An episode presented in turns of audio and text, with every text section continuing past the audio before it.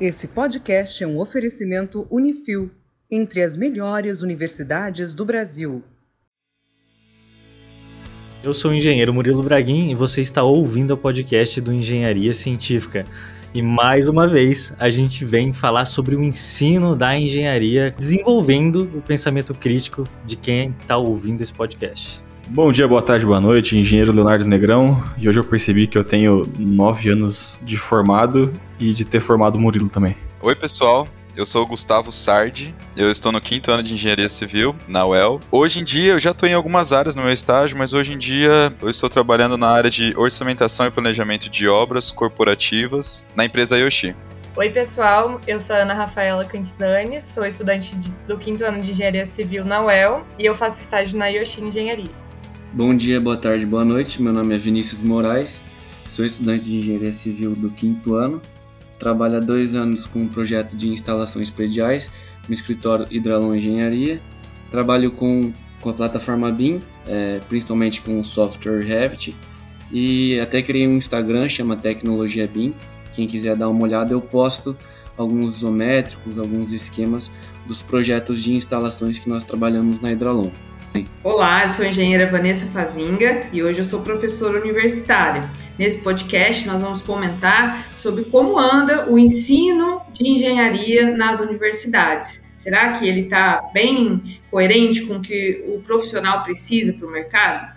Então eu estou aqui para aprender como eu devo trabalhar daqui para frente.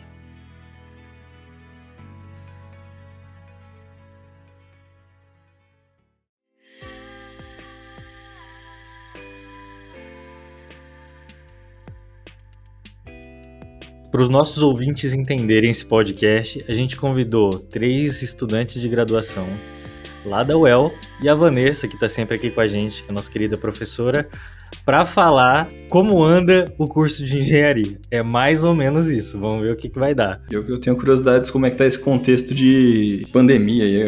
Volta, não volta, aula.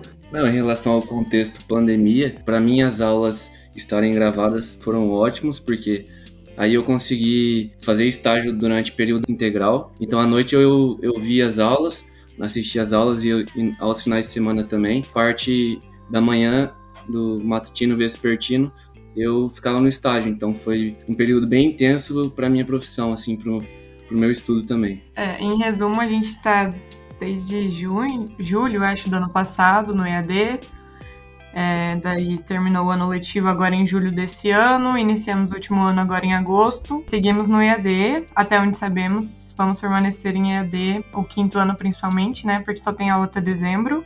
Então ficou de julho de 2020 até 2021 em EAD, é isso? Isso, pro último ano, né? É, que eu acho que na verdade a gente acabou é, estreitando mais o quinto ano, né? Os outros anos eles vão terminar o, o ano letivo mais para o meio de 2022. Mas como nós estamos no quinto ano, a gente, conforme cada aluno foi, for terminando os, a sua conclusão, seu TCC, né?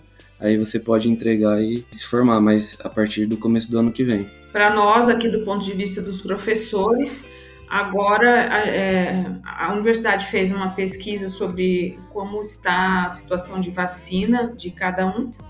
Aqueles que optaram por não tomar a vacina, é, tudo bem, eles voltarão, né? E a maioria dos professores com duas doses já. Então a previsão é que no próximo semestre a gente volta presencial. Fica alguma, alguma coisa ainda de, de videoaula, Vanessa? Ou vai, vai voltar 100%? Oficialmente a gente ainda não teve uma reunião de alinhamento, assim, mas é, normalmente cada professor é bem livre para conduzir a sua própria disciplina e eu acredito muito que vai ter coisas mescladas a partir desse, desse aprendizado que a gente teve. Para algumas disciplinas, disciplinas foi mais fácil se adaptar e para outras não, né? Aquelas que são mais de, de cálculo, exercícios numéricos, assim, ficou mais difícil. As minhas disciplinas, eu acho que foi mais tranquilo, porque elas têm uma pegada um pouco mais visual mesmo, assim. Então, o online, eu sempre usei muito mostrar foto de obra e a partir dela fazer comentários. Isso funcionou muito bem no online. Eu pretendo continuar com alguns recursos aí digitais, sim. Mas o que, que vocês sentiram tendo aulas online? Como é que foi essa experiência para vocês? Foi ruim? Foi boa? Ah, no começo foi um choque total. A gente não imaginava essa realidade para o UEL, principalmente é, pelos professores que são mais tradicionais e tudo mais. A gente achava que não ia dar certo, né? Tanto é que demorou pra caramba para começar. É, mas com o tempo teve questão de adaptação, vários feedbacks. E a gente foi seguindo, né? Conseguindo levar o ano letivo. Eu vejo com olhos muito, muito positivos essa questão do EAD, assim. Eu vi a aula mais de uma vez, né? Então eu conseguia relembrar o conteúdo. Eu vejo a importância da prática, assim, do estágio, do serviço. Então, com as aulas gravadas, eu que estou trabalhando no escritório, eu muitas vezes escutava uma aula novamente enquanto eu trabalhava, só para eu ir relembrando do conteúdo. Fiz isso várias vezes com a aula da Vanessa, que eu adoro a aula dela, muito didática, muito boa mesmo. Não só porque ela. Não tô falando isso só porque ela tá aqui no podcast, mas ela, ela é muito boa mesmo. Obrigada. E para mim, eu, eu vejo que foi com, com, com bons olhos mesmo. Mas isso é muito legal mesmo, viu, Vinícius, que você relatou aí. Saco aí. Porque faz muito sentido. Eu, eu tive pós-graduação EAD, né? E uma das vantagens que eu vi era justamente isso. Eu conseguia recordar depois a aula gravada e tal, era muito mais fácil para mim. Pode pausar, ouvir é. de novo, voltar, nossa, avançar, é muito bom. Aí eu tinha que ficar ensinando pro Murilo, então era difícil. Ah, tá. Se tivesse aula gravada, ah, talvez eu não tinha aprendido alguma coisa. Eu não entendi. Quem ensina aprende duas vezes daí. É, então. É. Eu sou quase, eu sou quase pós, pós-graduado só na graduação. Só.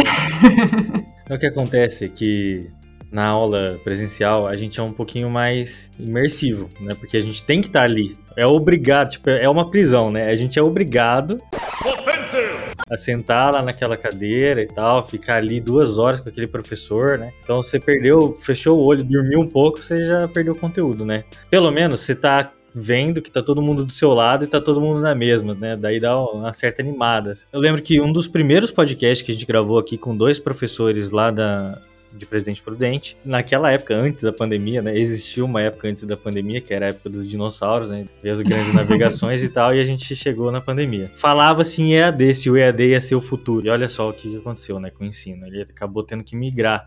E daí eu lembro que de todo aquele podcast que a gente fez, no final era o seguinte que os professores diziam que eles estavam preocupados do aluno não ter a vivência acadêmica, que ir para a aula é uma experiência que ajuda a formar o profissional. O que vocês acham disso? É, eu concordo. Eu vejo que o malefício né, da, da pandemia em relação à faculdade é que a gente perde esse contato com os colegas, com os professores, acaba não tendo essa questão do networking também, né?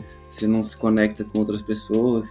Isso só com a aula, só no presencial que vai acontecer mais fácil, né? Realmente. Eu sou um dos que senti bastante falta, assim. Eu demorei para me adaptar, igual você falou, em, em relação a relaxar mesmo, assim. Porque eu sabia que ia ter aula gravada em outro momento, então poderia fazer qualquer outra coisa. Também tive momentos de ficar o dia inteiro no estágio e tal. No começo, eu quase perdi a mão, assim, na minha graduação, hoje olhando, né? Até que bateu na realidade mesmo, falei, pô, eu vou terminar minha graduação assim, eu, eu não vou chegar junto. Daí que eu realmente entendi o EAD e comecei a ver as aulas. Mas de qualquer forma, eu acho que é importante sim saber mesclar, né?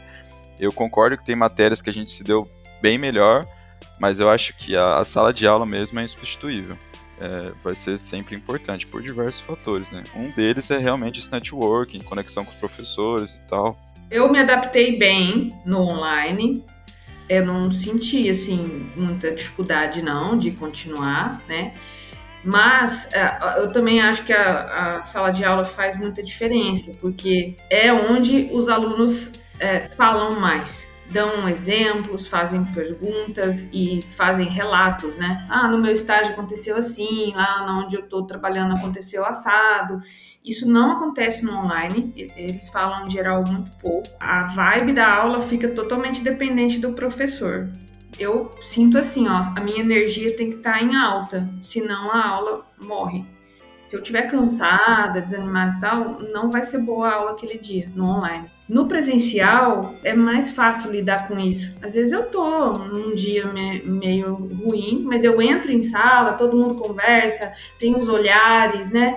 É, eu vejo na cara das pessoas quem tá entendendo, quem tá viajando.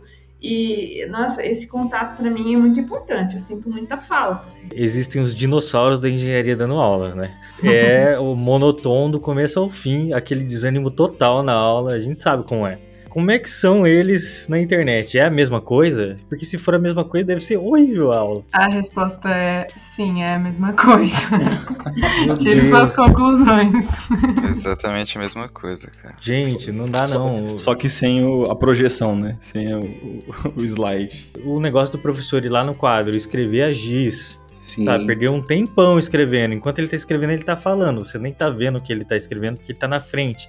E ele fica falando, falando, falando. No final, ele quer que você entenda aquilo que tá na lousa. Eu lembro nas aulas de mecânica das estruturas, que um Mac não 2 tinha pro- projeção de, de transparência, que é uma coisa muito high-tech. que. A gente teve aula com projeção de transparência, isso é verdade. Aí eu pergunto assim, gente, como é que se aprende dessa forma? Porque hoje em dia, com a internet, a gente tem vários recursos. E um recurso que a gente já criticou aqui, falou várias vezes nos podcasts de ensino que a gente fez, é o uso, por exemplo, de imagens. Sabe, se o professor tivesse colocado uma imagem sequer, eu teria entendido melhor o que era uma estrutura.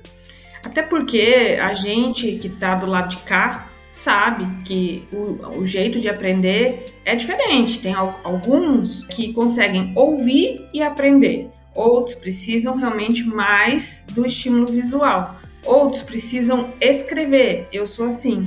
Toda vez que eu quero realmente aprender uma coisa, preparar uma aula e estudar algo, eu preciso escrever à mão. Não adianta digitar. Eu acho que a gente tem que mesclar por isso, que alguns vão captar mais assim e outro mais visual e outro mais pelo áudio e tal. Então tem que diversificar mesmo.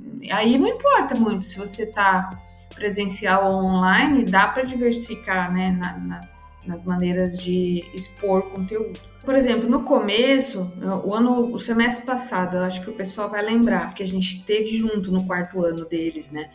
acho que todos os professores tentaram, mas eu tentei uma das ferramentas do Google, que é o Jamboard. É tipo uma lousa virtual, onde as- o- cada aluno pode colocar um comentário ali e todo mundo vê o comentário de todo mundo, né? Nas primeiras, todo mundo participava. Depois, aquilo foi ficando meio chato, assim, sem graça. E aí eu fazia a atividade, compartilhava a tela, mas pouca gente interagia. Eu percebi que foi perdendo, foi perdendo, assim, sabe? Foi ficando meio. Aí eu senti necessidade de buscar mais coisa. Parece que o professor ali no online, ele tem que toda semana ele tem que trazer uma novidadezinha, né? sabe? Essa essa ânsia por trazer uma, um jeito de participação diferente, mas não é só querer, né? A gente também tem que aprender a ferramenta e tem é um caminho um pouquinho mais longo.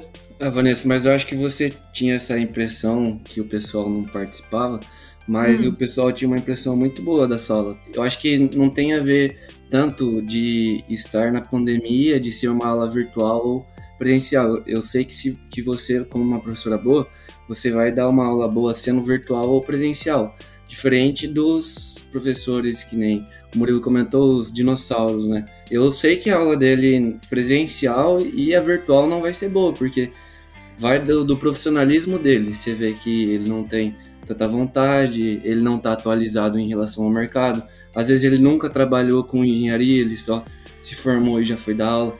E isso faz muita diferença para o aluno, né? Para você se situar no mercado, para você se situar numa obra, se situar num escritório, num projeto.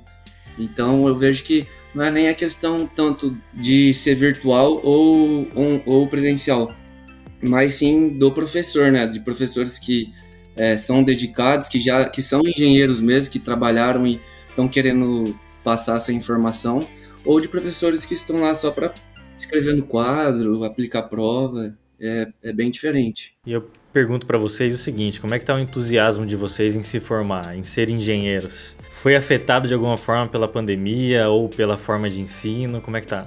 Eu comecei a estagiar em outubro de 2019. Então, quando a pandemia começou, eu já estava no estágio e nunca desanimei da minha graduação. Só que o, o mercado de trabalho me motivou demais, me fez querer ser sempre mais. Eu e a Ana trabalham em, em áreas parecidas, porém atuações diferentes. Ela cuida, cuida, ó, já estou prevendo sua gerência, Ana. ela trabalha com as obras de incorporação, que são prédios residenciais, e eu trabalho na mesma empresa, só que em obras corporativas, que são obras é, de indústrias, empreita e etc. Hoje em dia, né, eu já passei por vários setores dentro da Yoshi. E hoje, cara, não vejo a hora de pegar meu diploma, de verdade mesmo.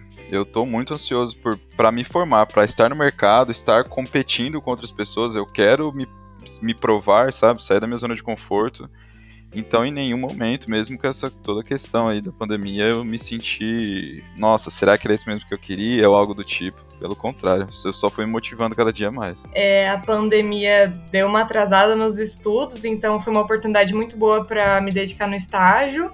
Então eu pude entrar de fato no mercado, né? É, deixar de lado um pouco a parte teórica que eu via na faculdade. E agora, nesse momento, já passei grande parte do curso e Estou muito animada para entrar de fato no mercado e me livrar da faculdade logo. Muito bom ouvir isso, viu? E Vinícius? Ah, eu estou muito motivado. Com a entrada da pandemia, eu consegui trabalhar de forma integral. Eu já trabalhava em, um, em uma construtora pequena, né? A gente fazia reforma de residência. No começo de, de 2019, eu, eu entrei nessa empresa e em setembro eu fui para uma empresa de projetos. Logo que eu entrei, eu já entrei trabalhando com o BIM, né? Era, a nossa equipe era pequena na época. Passou cinco meses e começou a pandemia. Todo mundo foi para casa, eu acabei tendo um pouco de dificuldade porque eu tinha feito alguns cursos de Revit, mas aí na prática é, é bem diferente, né? E aí logo, de, acho que acredito que uns dois meses depois saiu um decreto que a construção civil poderia continuar normal. Então metade do escritório voltou para a empresa e aí a gente continuou mexendo com os projetos. Eu fui aprendendo mais mexendo no Revit. Estou trabalhando com Revit faz dois anos. Estou estudando praticamente direcionando meu estudo para isso, né? Focando mais para a questão do BIM. A gente trabalha com um projeto de instalações prediais. Então, estou direcionando todo o meu foco para esses projetos, para essas áreas. E estou super animado também, como o Gustavo falou. Não vejo a hora de pegar o meu diploma na mão eu acredito que estou numa empresa que está crescendo muito, né? A gente, eu trabalho na Hidralon Engenharia. Lá eles têm uma estrutura muito boa, uma organização muito boa de, de projetos. Eu quero me formar para entrar como engenheiro. O que eu queria sentir de vocês era isso, tipo, se a pandemia tinha realmente afetado, porque os poucos alunos que eu tenho contato, que são aqueles que se candidatam ao estágio e tal, eu sinto um desânimo muito grande, assim, com a profissão. Eu, eu não sei se é porque eu entendo, né, que o aluno que está no quinto ano, ele já já tá dentro de uma empresa, né? Já tá no mercado de trabalho, tá fazendo estágio, aí sim que empolga. Mas antes disso é difícil, né? Porque a engenharia que é ensinada, ela é muito distante da realidade mas muito distante mesmo. Ainda mais assim, numa universidade como a UEL, por exemplo, que tem bastante foco na área de estrutura, né? Eu, por exemplo, não queria ser engenheiro estrutural e ficava naquelas aulas atrás de aulas, metade da, da grade curricular ali no terceiro ano para frente é estrutura, né? E isso não me agradava muito. Então eu sentia uma distância muito grande do que eu estava aprendendo com o que eu realmente queria fazer, sabe? Queria fazer uma coisa diferente. E a gente acaba esperando chegar o momento que vai falar alguma coisa que a gente quer, porque hoje o perfil do aluno, é, ele sabe que existe toda a teoria, mas a grande maioria dos meus amigos, pelo menos, eles querem trabalhar na obra, sabe? Quando eles se deparam no estágio com é, a realidade, com obra, com coisas diferentes, que não é só aquele teórico do projeto, a gente fica encantado. E esse foi o meu caso. Quando eu cheguei no escritório e vi muitos novos conteúdos que eram muito além da, do teórico, daquilo que estava preso ali no quadro e no caderno, daí a gente fica, meu Deus, existe um mundo além daquilo ali, né? Na faculdade, a gente chega, espera até o quarto ano, assim, para ter a matéria de processos construtivos, que é uma matéria que introduz procedimento executivo, é, vivência de obra, introduz vários conceitos que a gente nem imaginava que existia, por exemplo. E a gente fica, assim, ansioso por ter essas matérias, que é o que a gente acha que vai encontrar desde os primeiros anos e acaba demorando, sabe? Meu Deus, que drama isso!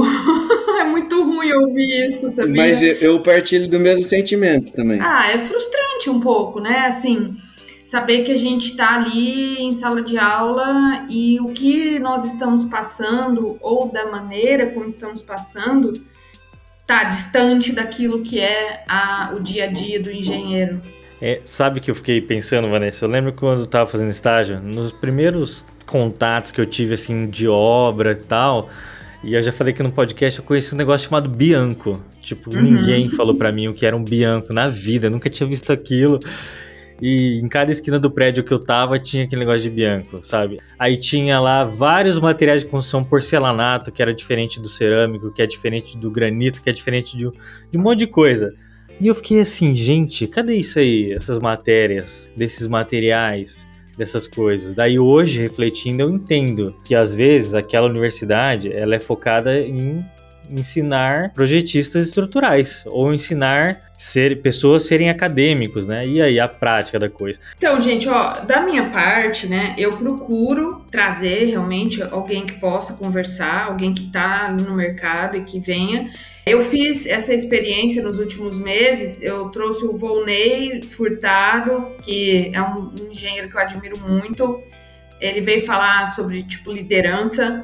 Aí você falou de inovação, a Larissa falou sobre segurança do trabalho, que justamente é uma maneira de, de que os alunos ouçam é, a palavra, a experiência e exemplos de quem já está lá, né, no mundo prático, vamos chamar assim. Normalmente a participação realmente de discussão assim é baixa, mas eu sei que eles absorvem, eu sei que eles aproveitam, que eles refletem e tal e então funciona, né? Mas é, eu não sei exatamente, assim, eu aceito totalmente a, a fala crítica, né? De que está distante, que o ensino precisa mudar. Mas sim, ó, o que, que precisaria acontecer para ficar melhor? Será que é, é a distribuição de assuntos? Será que é a tal da didática? Será que é tentar trazer experiências mais práticas? O que será que é que a gente tem que fazer para melhorar? Excelente pergunta, Vanessa. E daí, vocês respondem, gente? Eu acho que a gente meio que chegou nessa conclusão entre linhas de que um balanceamento é muito importante, sabe? Então, eu acredito que não é que os alunos não queiram saber projetar uma viga ou ao mesmo ser um projetista estrutural ou coisa do tipo. Mas a questão é que a gente sente a grade muito engessada em relação a que está há muito tempo.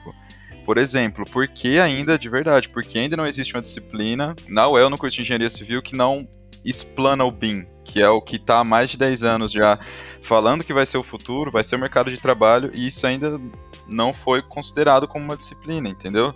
E não só isso, a própria ideia de empreendedorismo, de startups, de coisas novas, a gente tem uma iniciação em empreendedorismo mas não com essa visão da atualidade, né?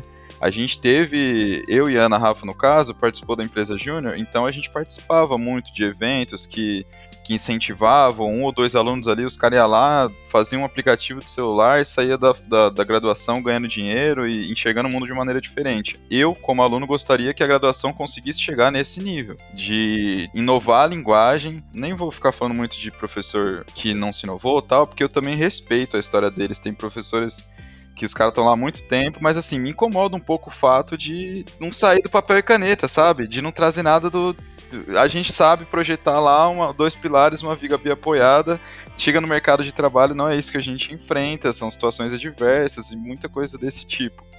Então eu queria de verdade que a vivência fosse mais forte, assim. Que a gente entendesse, ah, você sair daqui, você vai cuidar de um planejamento de uma obra, que você vai envolver tais disciplinas, você vai tratar com tais pessoas, você pode aplicar isso aqui de tecnologia nova, que é o que está acontecendo hoje, né? O 4D, o 5D, enfim. E isso infelizmente não tive contato nenhum na minha graduação em relação a essas tecnologias e linguagens mais recentes. Aliás, no quarto e quinto ano, a gente teve aula de processos e aí sim que a gente começou a ver como realmente as coisas funcionam e tal, e beleza, uma iniciação muito boa.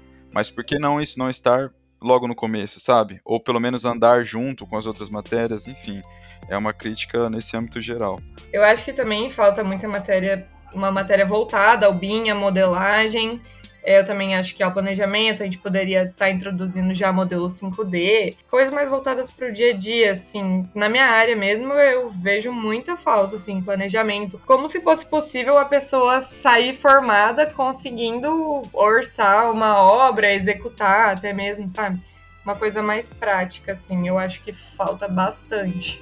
E por isso que o mercado de trabalho anima tanto a gente, né? Porque quando a gente vai para o mercado que a gente tem contato com as inovações, com as tecnologias, como o BIM funciona, como os softwares funcionam, como a gente faz um projeto, um projeto executivo, o que, que acontece realmente na obra. E na aula a gente não vê nada disso, né?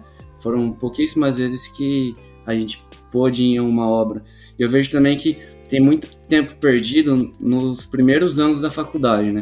A gente tem um ano de cálculo 1, um ano de cálculo 2, depois mais seis meses de cálculo numérico, é, EDO, é, álgebra linear, e aí chega no final da faculdade e a gente tem seis meses de aço, seis meses de madeira, que são disciplinas bem importantes. É seis meses seis de meses de orçamento e planejamento, né? Desculpa. Exatamente. Não, exatamente. A gente fica um pouco revoltado até o final do terceiro ano, e no terceiro ano que aí as matérias começam a ficar importantes, a gente começa a entrar no mercado, e aí a gente começa a ver o que realmente é engenharia e quanto a engenharia é legal, né? Isso aí não seria mais o foco da faculdade, Vanessa? E mais direcionado para você. A UEL ela não foca muito em parte acadêmica e projetista. E aí a pessoa, a pessoa, talvez isso tinha que ser talvez mais claro para o aluno que está entrando, para ele falar assim, ah não, eu quero alguma coisa mais profissional para parte de planejamento, orçamento, então esse curso pra, não serve tanto para o que eu estou querendo, sei lá. Tem um perfil diferente mesmo, conforme a instituição. E o da UEL é sim fortemente focado em projeto. Mas algumas iniciativas elas foram uma tentativa de costurar melhor os assuntos. Por exemplo, as disciplinas de API, que é a atividade pedagógica integradora, onde mistura, sabe? Pegaria, ah, vamos agora então desenvolver aqui os projetos completos de uma casa, continua sendo projeto, mas vai misturar arquitetônico, estrutural. Né? Depois tem outra que é planejamento. E aí vai fazer o orçamento, vai fazer o planejamento, vai fazer análise de viabilidade e tal, para que o aluno se sentisse em uma situação de trabalho real. Foi uma das iniciativas para quebrar esse foco excessivo em projeto. Eu não sei, eu até queria saber né, do, dos alunos aqui o que, que vocês acharam da experiência das APIs, porque tem três ou quatro né, APIs diferentes. É, eu vejo que se a gente tivesse tido essas matérias nos primeiros anos, a gente ia ter mais dois, três anos para focar o nosso estudo, para se aperfeiçoar, para buscar novas tecnologias, mas a gente acaba no finalzinho desse da nossa escolaridade indo para o mercado de trabalho, então não tem tanto tempo, né? Eu cito um exemplo de, de que falta inovação. No primeiro ano, no segundo semestre, a gente teve aula de computação, que era uma aula que a gente aprendia a programar. Eu não sei se vocês já mexeram um pouquinho de programação, eu aprendi um pouquinho recentemente, mas a gente aprendia C++. Eu trabalho numa startup, cara. E, cara, então você sabe, C, quem programa hoje em dia em C++, de verdade, é um negócio que ficou muito para trás Isso... há muito tempo, há muito tempo. É muito defasado. C++ foi é. quando eu e o Léo fizemos a nossa graduação. Não, e a gente teve a mesma linguagem. Eu foi vejo assim, seis por aí. Então, 11 anos depois, a gente teve a mesma linguagem de programação. Meu irmão é programador. Eu chegava em casa e falava, o que, que, é isso aqui? Ele falava, cara, isso aqui é você escrevendo na caverna lá, fazendo desenho, e a galera tá tendo Java, tá tendo C Sharp, enfim. Você não vai concorrer com ninguém fazendo isso aqui. Sabe? Então, se já que tem uma matéria de um semestre, se eu não me engano, era quatro aulas numa parte da manhã, de uma quinta ou sexta-feira. Desgraça. Por que não ter uma aula que realmente vai agregar, sabe? Que a gente vai chegar e vai falar, pô, eu aprendi um negócio legal aqui. Hoje em dia no Revit eu faço umas rotininhas lá em C Sharp. Mas foi aprendendo por conta, foi vendo vídeo aula em internet, vídeo em inglês, que nem tem muito no vídeo aula em português. Enfim, mas poderia ter tido isso na graduação. E ter saído de lá falando, oh, isso aqui eu aprendi na minha faculdade. A, a UEL tem condições para isso ela conseguiria chegar num cara mais novo e falar, oh, ensina C Sharp pra molecada aqui. Mas, novamente, era um professor bem antigo, que estava naquela programação há muito tempo, e deu a matéria pra gente. É, isso aí também leva em consideração a questão de concurso, né? Então, você tem um cara que foi aprovado num concurso há muito tempo, talvez ele não tenha estímulo para se atualizar, né? Só que prejudica os alunos, né? E esse, esse negócio de programação, eu tava conversando com o pessoal aqui esses, recentemente, tem muito programador que não, não se forma, não, não estuda em universidade porque a, a, a universidade não consegue acompanhar a velocidade da tecnologia. Eu imagino. imagino Caraca, que legal. É, é muito mais fácil ser, ser autodidata do que se formar em qualquer lugar Não, pô, programação. é coincidência, mas eu citei que meu irmão é programador, ele, é, ele trabalha na Alpara, uma empresa de São Paulo. E ele Estamos precisando, viu? Se ele quiser mandar um currículo aqui, Cara, acho difícil ele, porque hora pra ganhar dinheiro, hein, velho? É, Ele tá bem pra caramba, mas enfim. Ele parou a graduação no segundo ano, cara. Saiu e foi trabalhar, foi pra São Paulo, se mudou e ganhou a vida, entendeu? Excelente exemplo, Gustavo, que você deu. E é justamente isso. Qual que é o estímulo que se tem hoje para ser engenheiro? Você ter que enfrentar uma obra. Enquanto que a gente tem aí live streamers, sabe, gamers, ganhando muito dinheiro, muito engajado no que fazem, gostam do que fazem porque estão antenado com o mercado. O mercado que eu digo não local, né, nacional, mundial mesmo, sabe? Tipo, antenado em tudo, em tecnologia, tudo. E o estímulo que se tem para um engenheiro que tá aprendendo C++ na universidade. Olha a diferença. Mas não é pra desmotivar não, gente, porque a gente precisa de engenheiro, viu? É, não, porque assim, é, enquanto a engenharia ainda é uma profissão regulamentada, né, vai ter que passar pela graduação formal para conseguir trabalhar. Mas depois dá para agregar todas essas novidades. Agora, eu reconheço que o modelo atual da universidade tem muitas carências, né? O BIM é uma delas, como o Gustavo falou, já deveria estar realmente e o processo é muito lento, né? Agora a gente está iniciando, a gente vai iniciar na virada do, do ano um projeto de extensão. A UEL vai desenvolver projetos em BIM e orçamento e planejamento para pequenas prefeituras do, do Paraná. E eu vou coordenar a parte de orçamento e planejamento e outros professores da área de projeto vão coordenar é, a parte de projetos. Os alunos é que vão fazer para entregar para a prefeitura, supervisionados pelos professores. Só que não dá para ser todos. Então, alguns alunos vão concorrer a essas vagas de participar do projeto. Entende como às vezes é meio travado? A gente tenta fazer alguma iniciativa, mas não consegue fazer rápido e nem atendendo a todos. Tem várias outras coisas que ficam de fora. Por exemplo, eu aprendo a fazer um orçamento, aprendo uma certa teoria de gestão de obras, mas eu não aprendo nada de liderança, eu não aprendo como conduzir uma reunião, eu não, não aprendo como atender um cliente, como fazer uma proposta, nada. Aí cai lá na vida real e fala: Poxa, mas e aí? Não é só aquilo. o mercado em si, as construtoras e os escritórios de projeto, eles já estão anos luz no BIM, eles já estão usando diversas ferramentas, como por exemplo o Power Apps né, da, da Microsoft, e que são ferramentas de fluxo de trabalho, de um pouco de programação também, que é um negócio que o aluno nem ouve falar dentro do ambiente acadêmico. Né? É, por isso que eu acho que vai muito mais do aluno ele conseguir traçar esse caminho do empreendedor, assim, de ir aprendendo, vendo aula no YouTube. Vários softwares se aprende no YouTube, com vários cursos por aí, que daí se complementa o que falta na graduação, né? Mas eu acho, tá, que essa realidade da graduação ela não vai mudar assim tão rápido. Essa iniciativa que você falou, Vanessa, é sensacional. Eu acho que começa muito por aí mesmo. Ter alguns programas extra curriculares que o aluno vai poder se ingressar, fazer e colocar a mão na massa em alguma coisa que ele não viu, né? Aquele aluno que se formar só com a graduação é como se hoje em dia fosse meio que insuficiente. Eu convidei o pessoal da empresa Júnior da UEL para fazer uma live comigo no Instagram, justamente para explicar, colocar, né, a público o que a empresa Júnior traz de diferente para o aluno dentro do ambiente acadêmico. Se tudo der certo, quarta-feira que vem vamos fazer essa live. Não sei ainda quem são os participantes, mas vai, vai acontecer.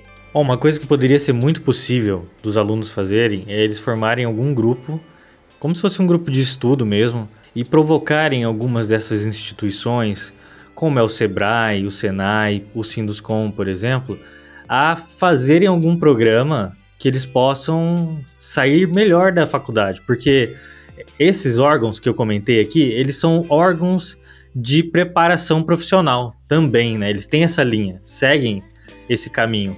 Então é legal também, tá? Já fica aqui a, a ideia dessa iniciativa vir de dentro do ambiente acadêmico por parte dos estudantes. Mas ó, eu não sei não se essa mudança ou uma reestruturação, não sei não, viu, se vai demorar, porque a gente já está sentindo uma queda muito grande na procura pelo curso.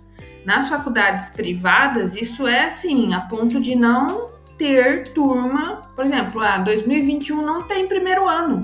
Não teve, não, não teve turma, não teve procura. Ou 2020 não teve. Quando não tem um primeiro ano, depois vai se arrastando, né? Então tá tudo quebrado o curso. Não tem terceiro ano noturno, não tem segundo ano matutino, não tem. E a UEL não chegou nesse nível ainda, né? Mas a concorrência do vestibular caiu de 32 para 8. Então não, não chegou a representar menos alunos em sala, mas já, já, já é um sinal de baixa procura. Caiu para 8, se cair para 1, vai ser assim, você se inscreve no vestibular e passa. Pois é, que coisa louca. Né?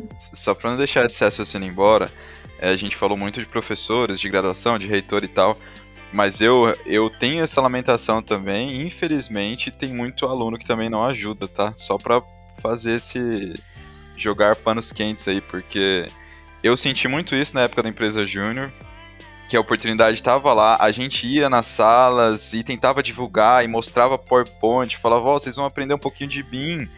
E eu senti mais ou menos o que o Murilo falou, 90% era assim, ah, beleza, sai fora, sabe? E, e, por muito tempo, inclusive, ah, você não tem que fazer, né? Fazer parte da empresa Júnior. Eu ouvi muito isso já, porque eu era muito motivado. Eu fiquei três anos na empresa Júnior e falava bem e tal. E eu ouvi muito isso. E eu não duvido se esse programa que a Vanessa comentou, que eu também, nossa, eu queria estar na minha época de primeiro e segundo ano para fazer parte, se essas vagas não vão ser assim tão concorridas, sabe? Eu realmente me questiono, porque não sei se todo mundo está realmente pensando nessa conversa aqui que a gente tem. Que realmente, se você não se envolver em coisas novas, buscar você mesmo, seu próprio caminho também, você, infelizmente, vai ser mais um quando pegar o diploma nem todo mundo enxerga essa realidade, sabe? É, nem todo mundo. Tinha um aluno da nossa graduação, não sei se você lembra, Léo, que a gente apelidou ele de soneca. Que ele dormia em toda a aula. você lembra disso? Eu lembro, Não importa se a aula fosse de manhã, de tarde ou de noite, ele dormia. Nem sei o que, que deu. Famoso ele não ficou, né? É, ele ficou para trás e nem sei o que virou. Mas, mas é aí que tá, a gente entra muito na faculdade, pelo menos eu entrei, sem saber o que, que era a faculdade. Porque a faculdade é um serviço, né? A gente é estudo, é educação, tudo, mas é um serviço que a gente tá meio que contratando, né? Parece que não é claro, não é tipo, ó, você vai ter que para você se formar um projetista e tudo mais. Ou para você, né, e parece que você vai meio que descobrindo ao longo da faculdade o que, que você pode, o que você não pode. Aí você tem que ver o que está deficitário em relação ao, ao, mercado, ao mundo atual e tentar cobrir esse déficit. Né? Tipo, a gente foi fazer curso de AutoCAD por fora, a gente foi fazer isso na nossa época, né? A gente, nós somos dois senhores de idade, já eu e o Murilo. É, então, tipo, você tem que começar cobrir o déficit que, que você identifica ao longo da faculdade. Então, tipo, é, é complicado isso aí, assim, sabe? É, acho que não deveria ser um pouco mais claro, tipo, ó, isso, é isso aqui que você vai ter, você, você tá ciente ou, ou não, sabe? Eu sempre falei isso, Léo, falta uma metalinguagem do professor explicar para o aluno, falar, olha, isso que eu tô te explicando. Eu já até comentei isso com a Vanessa já, né? Isso que eu tô te ensinando aqui, você vai poder usar aqui, ó, na sua profissão, né? Você tá fazendo um projeto hidráulico, dessa casa, você pode virar projetista, abrir um escritório de projeto hidráulico, começar a vender esse serviço, né? Porque falta isso, porque senão o aluno vai fazendo, fazendo, vai passando as matérias e ele fica meio que, ah, e aí, onde que eu vou aplicar isso aqui? EDO, EDO? Como é que é o nome da matéria que vocês puxaram aí? É, exatamente, EDO. Jesus, que desgraça é, esse negócio. Eu nunca entendi até hoje, eu não sei o que, que é essa. Aí eu, eu, essa aí eu passei o Murilo. Essa aí eu tive que passar não, o Murilo. Não, essa eu nem lembro, cara. diferencial ordinária. Agora, para que que serve, não sei. Então, meu, isso aí não sei. Tem matéria que apaguei da, da memória, sério mesmo. Mas assim, outras matérias mais tocam um pouquinho na prática, de estrutura mesmo, né? Eu acho que cabe um pouco do professor também dar uma apresentada, né? Falar, olha, a minha matéria, ela é uma introdução para você prestar este serviço. Acho que falta isso, né? Falta É que bastante. depende do foco, né? Se o cara vai ser um pesquisador, ele quer estudar tudo mais, aí ele tem que saber todas essas matérias, tipo, mais, tipo, EDO, cálculo diferencial, ele tem que saber para poder deduzir, para poder chegar na- na- nas, nas, nas formas, nas equações e até, né, avançar nesse assunto. Mas se a pessoa tá lá e ela tá com outro foco, isso aí vira, que nem o- pro Murilo, alguma coisa que não, não faz sentido e se perde, sabe? Mas olha, Léo, o que você falou é importante. Se o professor, pelo menos, o professor de EDO, se ele tivesse falado assim, olha, você aprende EDO para você ser um melhor em estruturas depois. Ou você aprende EDO porque na vida acadêmica, se você fizer uma pesquisa assim, assim, você vai usar isso para você chegar nos cálculos. Já era alguma coisa, sabe? Mas, é, eu eu já acho que podia ter isso... pensado na hora, falado, nossa, que interessante, eu não tinha pensado em seguir essa linha. É, eu acho que isso não acontece porque os professores que dão essas matérias dos primeiros anos, elas são de outro departamento, então eles não sabem a função certinha da matéria deles para engenharia. Eu, acredito, eu penso dessa forma, né? Eu já refleti e pensei dessa forma, que muitas vezes o professor, ele, que nem professor de física, ele não vai saber o, o, o que, que a gente vai usar exatamente na engenharia da matéria que ele está usando. Ele dá o conteúdo que ele dá para engenharia civil, que ele dá para engenharia elétrica, que ele dá para matemática, que ele dá para física. Eu vejo que deve ser mais ou menos nesse raciocínio. Tudo bem, até as matérias mais básicas eu entendo esse raciocínio. Mas depois e as outras? Falta um pouco disso, né? Sim. Tem um pano, tem um pano de fundo mais cruel. Como que o professor aprende a ser professor? Porque assim, eu trabalhei nove anos em canteiro de obras. Aí eu decidi, vou fazer o mestrado. Não era ainda com intenção de me tornar professora. Durante o mestrado é que eu vi essa possibilidade, me interessei e, e fui. Mas eu fiz o mestrado, ele é uma pesquisa aprofundada. E durante esses dois anos, eu fiz 30 horas de estágio docência, onde eu acompanhei um outro professor nas aulas dele e fiz algumas atividades. Isso foi o aprender a ser professora, só isso. 30 horas de estágio docência dentro de sala de aula com algum professor. Depois, te vira e vai montar tua aula e faz o que você achar, sabe, gente? É, mas você ensina do jeito que você foi ensinada, né, Vanessa? Esse é, É. o detalhe, né? Então, Então, mas daí eu acho que falta, então, toda a cadeia da construção civil inteira, a live que você fez hoje no Instagram, do Soft Skills, pra gente ter um pouco mais de empatia de entender, né? Um, um lado e o outro. Talvez falta isso. Mas eu entendo, tá? Eu entendo. A gente já fez tantos podcasts de ensino aqui, eu, é os que eu mais gosto. Porque eu saio triste, meio bravo. e é sempre assim, nunca é positivo. Mas eu entendo também a dificuldade do professor justamente por isso. Ele não foi ensinado daquela forma. Como é que ele vai mostrar uma imagem de uma parede estrutural de concreto se ele nunca na sala de aula mostraram para ele uma parede estrutural de concreto? Ele não vai fazer isso, né? Só o professor que vai para a prática mesmo, que são os melhores professores, que a gente tem mais empatia, né? Que trazem essas coisas pra gente.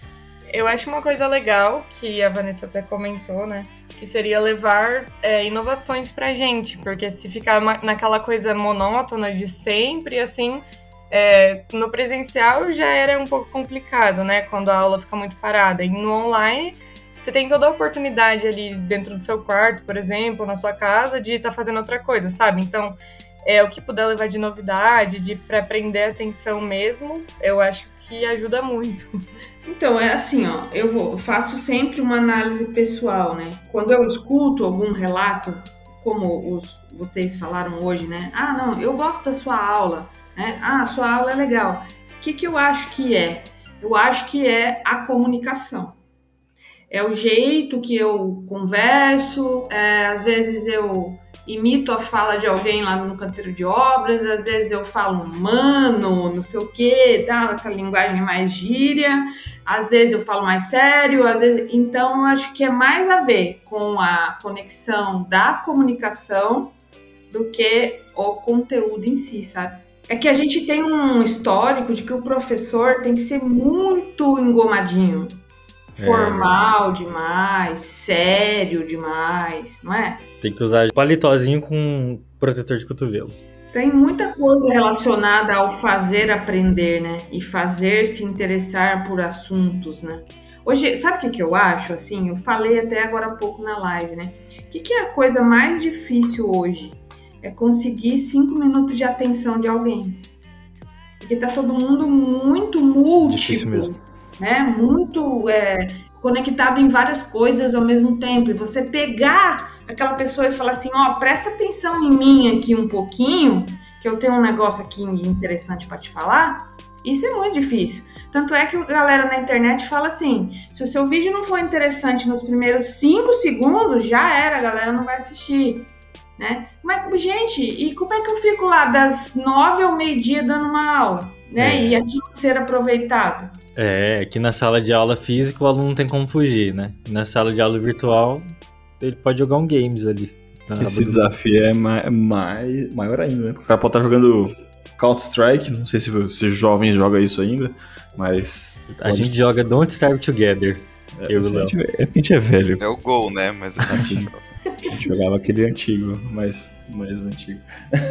Mas assim, é verdade. A nossa atenção está sendo disputada por vários estímulos diferentes, né?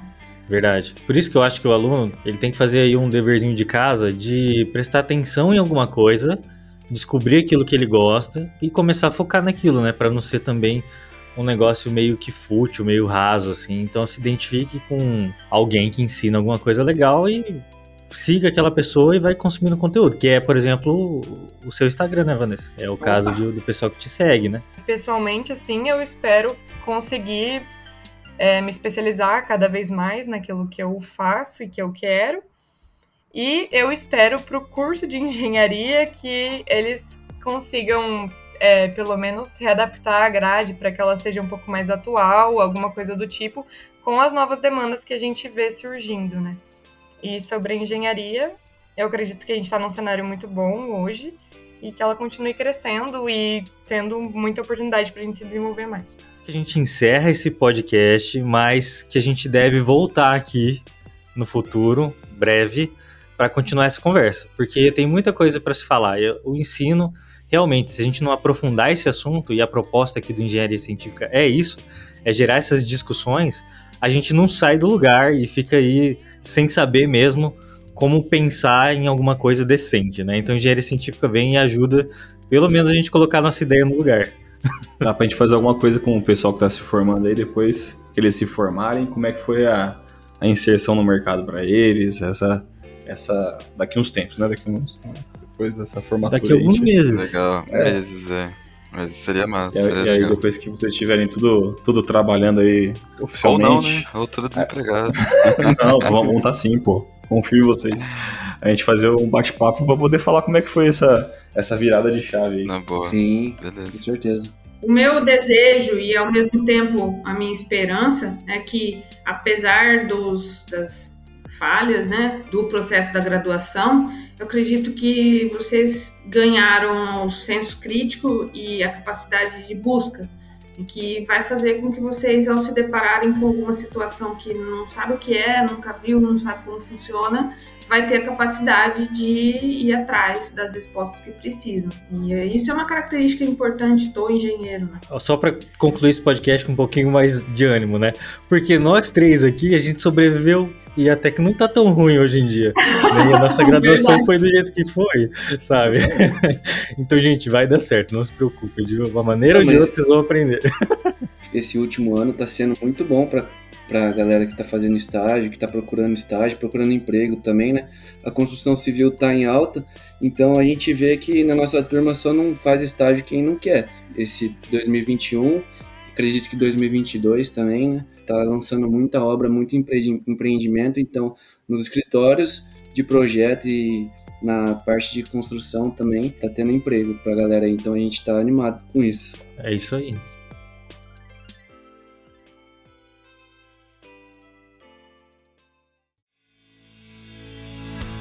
E você que é ouvinte aqui do Engenharia Científica, você que gosta do nosso conteúdo, você pode seguir a gente lá no nosso Instagram, engenharia.científica. Converse com a gente, mande sugestões de pauta, ou venha gravar conosco através da sua empresa ou mostrando a sua pesquisa acadêmica. Todos são bem-vindos no Engenharia Científica, um podcast para falar de engenharia com propriedade, bom humor e muita irreverência. Então é isso, pessoal. Muito obrigado e até a próxima.